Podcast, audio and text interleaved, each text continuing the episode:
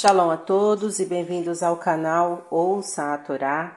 Hoje iremos para a quinta aliada para Shah Ler Lechá, que está no capítulo 14 de Bereshit, do versículo 21, vamos ler até o versículo 6 do capítulo 15. Vamos abrahar? Baruch atah Adonai Eloheinu melech haolam, asher barabanu mikol hamim, Venatan lanu et torato, Baruch atah Adonai, noten hatorá. Amém. Bendito sejas tu, Adonai, nosso Elohim, Rei do Universo, que nos escolheste dentre todos os povos e nos deste a tua Torá. Bendito sejas tu, Adonai, que otorgas a Torá. Amém. E disse o rei de Sodoma a Abrão: Dá-me as almas, pessoas, e os bens toma para ti. E disse Abrão ao rei de Sodoma: Levanto minha mão ao Eterno, Deus Altíssimo, Criador de céus e terra, que nem um fio e até uma correia de sapato tomarei de tudo que é teu, para que não digas: Eu enriqueci Abrão. Salvo o que os mancebos comeram e a parte dos homens que foram comigo, Aner, Escol e Manré, eles tomarão suas partes. Depois destas coisas, manifestou-se a palavra do Eterno a Abrão, na visão, dizendo: Não temas, Abrão, eu te amparo. Teu prêmio é muito grande. E disse Abrão: Eterno Deus, que darás a mim? Eu ando sem filhos, herdeiros, e o encarregado da minha casa é o Damasceno Eliezer. E disse Abrão: Eis que a mim não deste semente, e é que meu escravo que vai me herdar. Eis que foi a palavra do Eterno a ele, dizendo: Este não vai herdar, senão que sairá de tuas entranhas. Ele te herdará. E fê-lo sair e disse: Olha para os céus e conta as estrelas, se podes contá-las. E disse-lhe: Assim será a tua semente.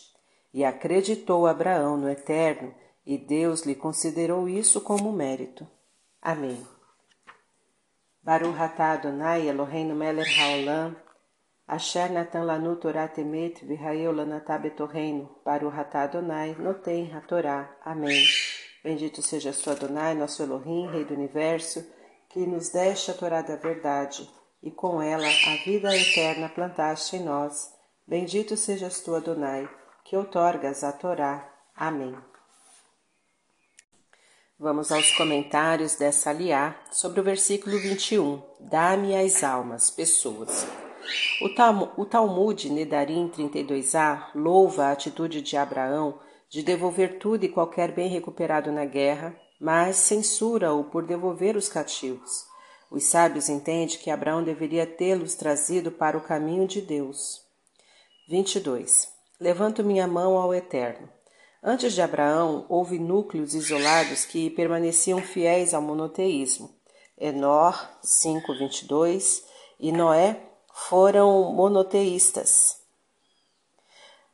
Porção semanal. Nesta paraxá encontramos Malksedek, rei de Shalem, Jerusalém, o qual era considerado sacerdote do Deus Supremo. Porém, Abraão tinha algo mais que todos eles. A sua revolução contra o paganismo abriu à humanidade novos horizontes e proporcionou-lhes é, sagrados ideais. O patriarca Abrão recebeu sobre si a sagrada missão destinada a marcar o desenvolvimento do mundo das ideias e fundar as bases da crença no Deus único. Aceitando de bom grado os sacrifícios que sua nobre carreira lhe impunha, e por isso Abraão passou a ser pai do monoteísmo do versículo 15, do capítulo 15, versículo 1, depois destas coisas. Rashi nos ensina sempre que a escritura usa a expressão ahar, como neste caso, significa imediatamente depois, enquanto que aharei não quer dizer que o depois seja imediato. Isto relaciona este trecho ao anterior à guerra enfrentada por Abraão. Por ter vencido milagrosamente a batalha, ele temia ter recebido uma recompensa divina é, por todos os méritos de sua vida.